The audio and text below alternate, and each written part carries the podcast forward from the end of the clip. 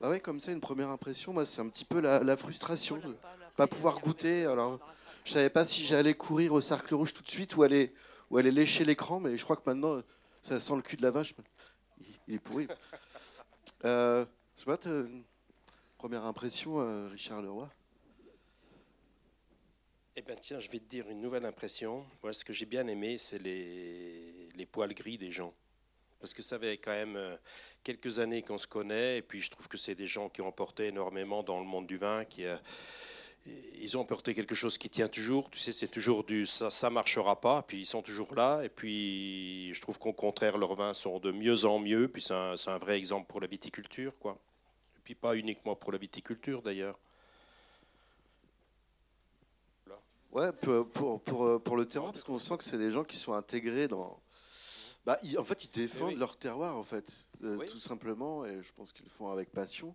Et euh, il y a bah, la petite revendication, c'est voilà, on est stigmatisé, fait des vins nature, et pour la, on va dire la grande majorité des gens, enfin, qui connaissent pas ça, en fait, dire vous faites des vins étranges, pourquoi Et combat, c'est aussi une passion. C'est ce que disait Jean-François, c'est pas des vins euh, étranges, c'est des vins normaux. Alors ça, c'est tout ce qui est difficile euh, politiquement parlant, mais c'est quand même la réalité. D'ailleurs, on peut applaudir Paul qui nous a... Questions, voilà, oui. On peut applaudir Paul. Applaudissons Paul. Merci Paul Landry. Des questions ou alors des... Je sais que tu, tu sauras répondre à certaines choses. En plus, tu connais ces gens-là. J'y vais, s'il faut y aller, on y va. Ou des impressions. Ou des... Voilà. Est-ce que vous savez comment ça se passe dans d'autres pays? Aux États-Unis, en Espagne, en Italie Est-ce qu'il y a une démarche comme ça aussi? Moi, j'aurais tendance à dire que le mouvement-là, il a un petit peu commencé euh, sur les vignobles qui étaient le plus en crise et, en France. Et ces deux endroits en France qui ont vraiment commencé, c'est la Loire, côté Anjou, et le Roussillon. Aujourd'hui, ça s'est complètement étendu, euh, le Jura et puis beaucoup d'autres régions. Et maintenant, le mouvement est vraiment international parce qu'on rencontre euh, tout ça dans les, dans les nouveaux pays qui se, qui se découvrent, quoi. Slovénie, Slovaquie, euh, vous l'avez partout. En Hongrie, ça commence à arriver. Aux États-Unis, un tout petit peu. C'est difficile hein, parce que c'était quand même des pays qui sont lourds. La Suisse, très difficile, très très très difficile. Ça viendra peut-être un jour, mais enfin, les conditions ne sont pas vraiment réunies. Mais il y a quelques vignerons en Suisse qui bougent un peu. L'Italie, bien sûr, l'Espagne aussi. Donc il y, a, un vrai développement qui se fait un petit peu partout. Parce qu'il y a, comment dirais-je, le goût est universel. Les gens savent goûter. Aujourd'hui, on rencontre des dégustateurs qui viennent de, tous les endroits du monde qui savent déguster du vin et très très bien. Euh, on verra, on sera, on sera très très heureux de voir prochainement nos, des grands dégustateurs africains. Euh, on sera étonné, mais bon, le goût, il fait partie de la planète, hein, des, humains. Je trouve qu'il y a un mouvement qui est, formidable là-dessus. Et c'est ce qui amène un petit peu le contraste qui fait que lorsqu'on commençait à faire ce genre de cuvée, il y a 20 ans, ben, les premiers dégustateurs étaient souvent étrangers. Et puis la France, c'était, les vins à papa, quoi. Les sommeliers à papa, voilà largement le cas, mais ça, bouge quand même beaucoup, Une autre impression, une question Ou si tu veux enchaîner euh. Non, non, mais question embêtante le plus possible, s'il vous plaît. Euh, oui, Paul Landry, juste euh, ici, une demoiselle. Ben voilà. Non, c'est un peu provoque, mais nos grands-pères, ils faisaient des vins naturels qui n'étaient pas forcément très bons. Oui. Aujourd'hui, on a des vins naturels qui sont bons. Donc, comment on explique ça?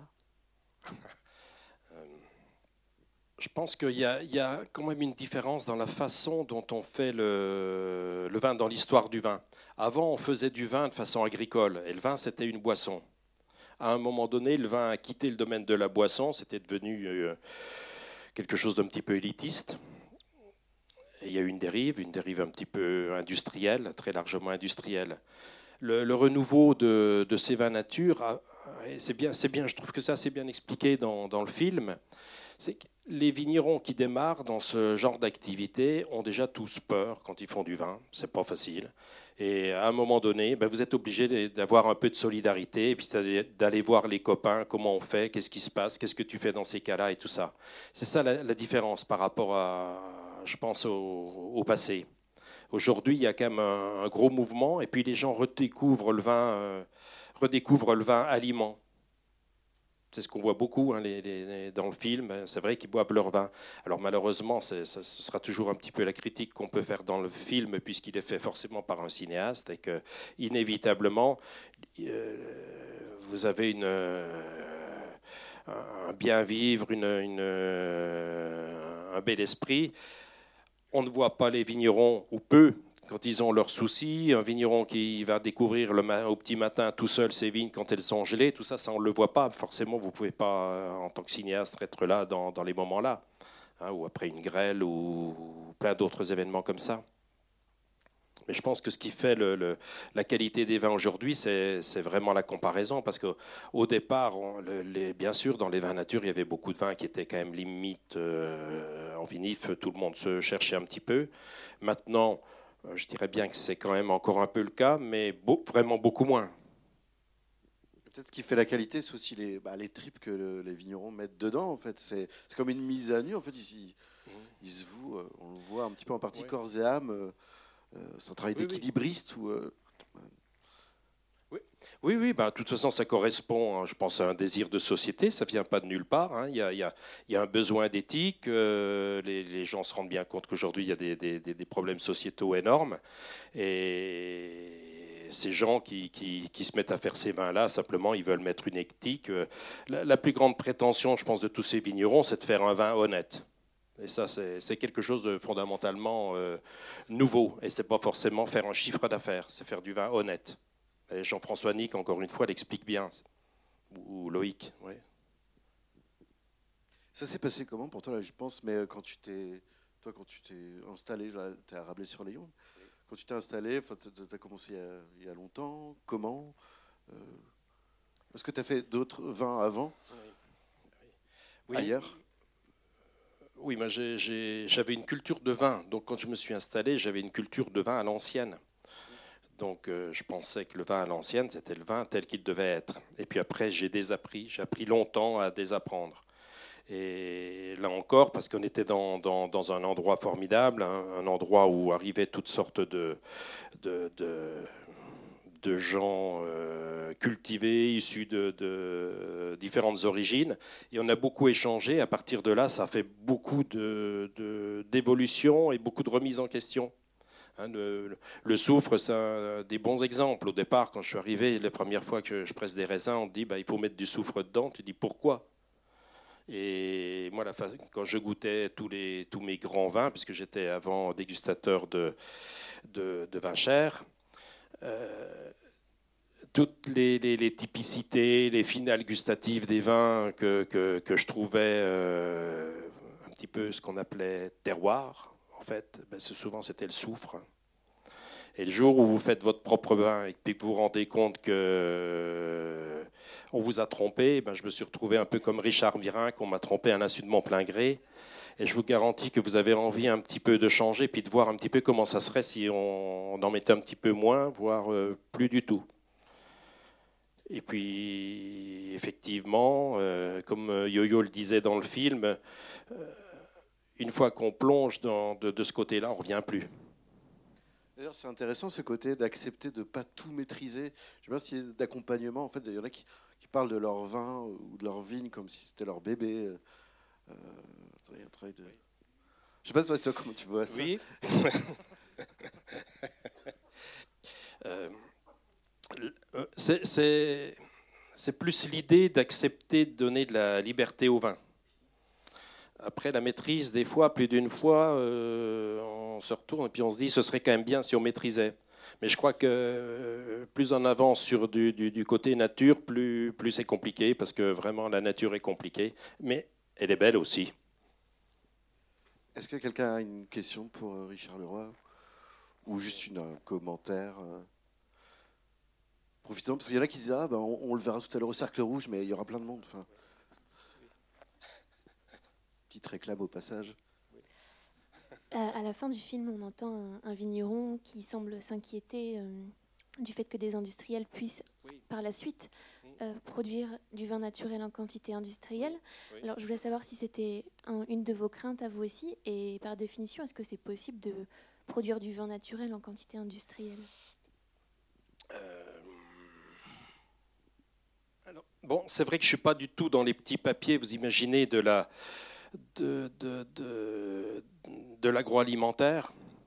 Euh, j'ai d'ailleurs moi-même aucune formation en viticulture, œnologie, puis finalement, euh, c'était pas plus mal. Et quand je vous dis ça, c'est les plus grands vignerons de, France qui m'avaient toujours dit ne, ne, commence pas les études si tu. en reconversion, hein. ne fais pas d'études, c'est pas la peine. Si tu ramènes, ramasses des grands raisins, ça fait du vin tout seul. Et je les remercierai toujours, et vous seriez surpris des noms qui me, disaient ça. Concernant on va dire les vins de masse en agroalimentaire, alors c'est vrai qu'aujourd'hui techniquement on a tout, on a tout en termes de température, on, peut faire tout ce qu'on veut, on peut piloter des caves, il n'y a aucun problème. Ce qui me gêne un petit peu dans, cette affaire-là, c'est qu'effectivement euh, on fait du vin, donc comme vous savez sur le vin il n'y a aucun étiquetage mis à part les contenus sulfites euh, habituels. Donc on est toujours devant une hypocrisie qui est phénoménale. Donc pour l'instant, les vins nature dont on parle, c'est des vins sans sulfite. Mais ce n'est pas du tout dit sans produit. Hein, là, on reste toujours dans la démarche commerciale de l'agroalimentaire. Voilà. Alors, est-ce qu'il faut craindre ça? Alors là, moi, vraiment, mais pas du tout. Mais pas du tout. Parce que je pense simplement que si vous faites des raisins avec des parcelles qui vivent, ben, je vous garantis que vous verrez les différences tout simplement. Et donc, moi, je n'ai jamais vu de concurrence dans le vin. C'est exactement comme le, le, fait de, de, ne pas aider un importateur à trouver des copains vignerons euh, qui font de la qualité. C'est exactement pareil. Bien sûr que non. Plus on est nombreux à faire du vin, plus on sera reconnu sur une, sur une, sur une large population, bien sûr. Non, non, il n'y a aucun problème. Je pense que ça, c'est un faux problème. Euh, moi, j'avais une question. Donc, euh, faire du bon vin, c'est les, examiner ses vignes, euh, etc. Et dans le film, il y a un vigneron qui analyse beaucoup et qui analyse même les raisins juste après les avoir vendangés. Je voulais savoir si vous, vous faites autant d'analyses de vos vins ou est-ce que vous êtes plutôt un des vignerons qui en fait, bien sûr, les analyses nécessaires ou si vraiment vous, avez besoin de ça pour pour avancer oui, alors ça, c'est intéressant parce que c'est les passages de vie de, tous les vignerons. On va tous avoir, selon nos tempéraments, nos, nos, caractères et puis nos peurs, des, appréhensions. Comme je vous disais, moi, personnellement, je suis en train de désapprendre. Donc euh, pour l'instant, j'ai réussi à me soigner et je fais aucune analyse. Moi, les analyses sont faites avant la mise en bouteille. Après le vin, je me sens beaucoup mieux euh, laissé libre et puis finalement, euh, bon, il y a quelques personnes dans la salle qui en ont déjà goûté, c'est des fois pas si pire. Hein, alors, et je me sens beaucoup plus libre comme ça. Mais, mais je, reconnais complètement hein, ce, type de vinification. Je dois vous apporter une précision. Je vinifie en, en, barrique, donc euh, avec la je m'autorise la possibilité éventuellement de, rater une barrique. Si elle rate, c'est pas grave, ça fait 2 hectolitres, ça fait 200 litres. Alors là, quand ils en parlaient, cette équipe, c'était Loïc, Loïc Roux hein, qui, en parlait, euh, ils vinifient en cuve. Donc quand vous, perdez 20 euh, hectos, 30 hectos, ben c'est pas pareil. Et puis comme il vous expliquait, il a mm, pas très bien réussi à faire fortune. Et puis je crois pas que c'était pas le, but de sa vie. Alors c'est vrai que quand à un moment donné vous perdez des, des, cuves et puis que vous vous dites mais je sais pas si je vais pouvoir garder mes vignes l'année prochaine, moi je, comprends le, le, le, stress. Mais ça d'ailleurs c'est pas de l'intervention. C'est une, façon d'intervenir, mais positivement, au niveau de l'esprit, pour lui. Et donc ça dépendra de chaque vigneron, ça.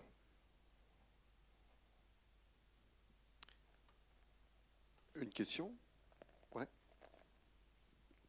Oui, Paul Landry, tu voulais poser Merci d'ailleurs encore pour cette projection. Euh, bah, bah, moi, je passerai ma soirée à applaudir Paul. C'est quoi votre impression sur le film globalement? Ça se regarde quand même, non? Ouais, je trouve aussi. Je trouve aussi qu'il y a un côté festif qui est important, mais quand même, il y a, il y a vraiment euh, beaucoup d'idées de fond, beaucoup de, de, Enfin, il y a de la densité dans les personnages. Et puis, c'est vrai, c'est, c'est vraiment la réalité, quoi. Oui, oui, ils sont beaux. C'est ce que je vous disais, le poil gris est beau. oui. Est-ce qu'il euh, y a des connaissances qui viennent du Moyen Âge ou avant, qui vous appliquez, qui vous récupérez Une espèce de connaissances empiriques, où on a commencé de zéro? Non, non. En fait, on ne commence pas de zéro. Euh, comment moi, je suis né dans une époque où on m'a appris le vin, et puis le, vin devait être beau, il, fallait, il devait être protégé de l'oxydation, on le sentait, vous savez, on, commençait un verre, on tendait le petit doigt comme ça, puis on tournait, puis on, sentait, puis ça sentait bon, on crachait un petit peu, pof, on goûtait un petit peu, on crachait, puis on donnait une note, et, c'était bon. Et c'était des vins qui devaient être fruités, frais, euh, élégants, qui sentaient tout ce que vous voulez à chaque fois, on vous disait, les vins, de toute façon, sans soufre, c'est impossible. Il y a dix ans, toute la planète entière savait qu'un vin sans, sulfite était impossible. Euh, à un moment donné, vous êtes en train de vous dire, mais c'est pas possible, mais quand même, le vin arabe, euh, le vin est arabe, hein, euh, c'est possible. si, vous partez, de, l'Andalousie, en Andalousie, les notions de voile que vous retrouvez, puisque c'est le, comment le sous Charles Quint, le, Jura était, espagnol. Euh, ces vins jaunes, ils étaient faits sans soufre, sans rien. On a appelé ça longtemps des vins oxydés. Euh, c'est exactement l'inverse. Hein. C'est des vins réduits. Mais ils sont toujours enseignés comme étant des vins oxydés en fac. Un jeune œnologue, quand il goûte ça, il, dit bah, il y a un défaut, c'est oxydé. C'est exactement l'inverse. Donc on, a la, culture des 40 dernières années qui n'est pas tout à fait exacte parce qu'il existe des gens qui font du vin dans le monde. Et lorsqu'on parcourt le monde, ça existe. Euh, bon, aujourd'hui, la, Géorgie a été pas mal mise en avant, mais ça existe partout. Vous l'avez en Espagne, vous avez des gens qui font des vins et qui font des vins. Ils font pas des vins nature, ils font des vins normaux, ils mettent rien dedans. Vous goûtez des vins et puis vous, êtes euh, sur le cul parce que vous dites mais c'est simplement bon. Et ils font simplement la même chose depuis depuis des des, siècles. Alors moi j'ai une question plus pour le consommateur. Oui. Ah oui. Euh, qu'est-ce qu'on fait en sortant de là et comment est-ce qu'on rentre en contact avec ces vins et comment est-ce qu'on fait la différence sur les natures industrielles justement? Comment est-ce qu'on se retrouve face à un verre de vin et comment est-ce qu'on écoute ce qui se passe? Parce que le suivi, il est. En fait, euh, c'est toujours la question que je me pose un petit peu. Je crois bien qu'il y a quelque chose dans, dans ce mouvement des, des, consommateurs. Les consommateurs ne sont pas idiots. On a vu arriver ces consommateurs il y a une vingtaine d'années. Ils, ont, ils commencent un petit peu à vieillir aujourd'hui, mais les nouveaux arrivent et puis ils consomment aussi bien, même mieux. Hein, voir les générations de sommeliers, où de, il y a 10 ans, ouais, 10, 15 ans, je pensais que la, euh, que la sommellerie était, était morte. Et puis aujourd'hui, on voit toute une génération de jeunes sommeliers qui savent vendre ces vins-là, qui savent faire vivre ces vins-là, et puis en plus qu'ils les comprennent. Alors ils sont mal partis. Enfin, ils sont mal partis ou enfin, il faut qu'ils recréent leur boutique ailleurs parce qu'ils ne peuvent plus rester dans ces établissements un peu, un peu dépassés. Et moi, je crois qu'à un moment donné, il faut se refaire le lien avec l'aliment. En fait, c'est en fait redécouvrir un vin comme aliment. Comme je vous disais tout à l'heure, quand j'ai appris à déguster, c'est ça, c'est le petit doigt en l'air, et puis machin, on reconnaissait tel château et tout ça. Et on ne se posait pas la question de savoir si c'était bon. Alors qu'aujourd'hui, je pense qu'il y a beaucoup de consommateurs, et ça c'est la grande avancée qu'on peut trouver. Vous avez chez des chez des sommeliers, euh, des gens qui savent euh, répondre parfaitement à une demande. Quand on vous demande blanc, les gens savent amener du blanc. enfin, certains cavistes ou certains sommeliers savent amener, du, savent amener du blanc. Et donc, on s'en fout de savoir quel est le blanc. On a envie d'une émotion au moment-là. Et alors là, on rentre vraiment dans un phénomène humain qui est on ne peut plus complexe. Et ça, c'est le vrai métier du sommelier, normalement, c'est de comprendre ce que veulent les gens et de comprendre à quel niveau on peut les emmener. Et ça, je trouve que c'est une des richesses que je commence à découvrir chez des, jeunes sommeliers, moi, qui, qui complètement. Oui, vas-y, vas-y, continue. Donc, si on revient dans le contact avec euh, le corps et l'aliment, puisque le vin, c'est aussi un aliment. Par exemple, je suis en plein hiver, il fait froid, euh, devant ma cheminée, la salade de tomates, c'est peut-être quelque chose qui, à un niveau conscient, fait que je me rends compte que c'est pas tout à fait ce qui est adéquat. C'est adaptable au vin. Bah, complètement. Mais tu manges quelle viande avec? Parce que quand même, tu es en hiver.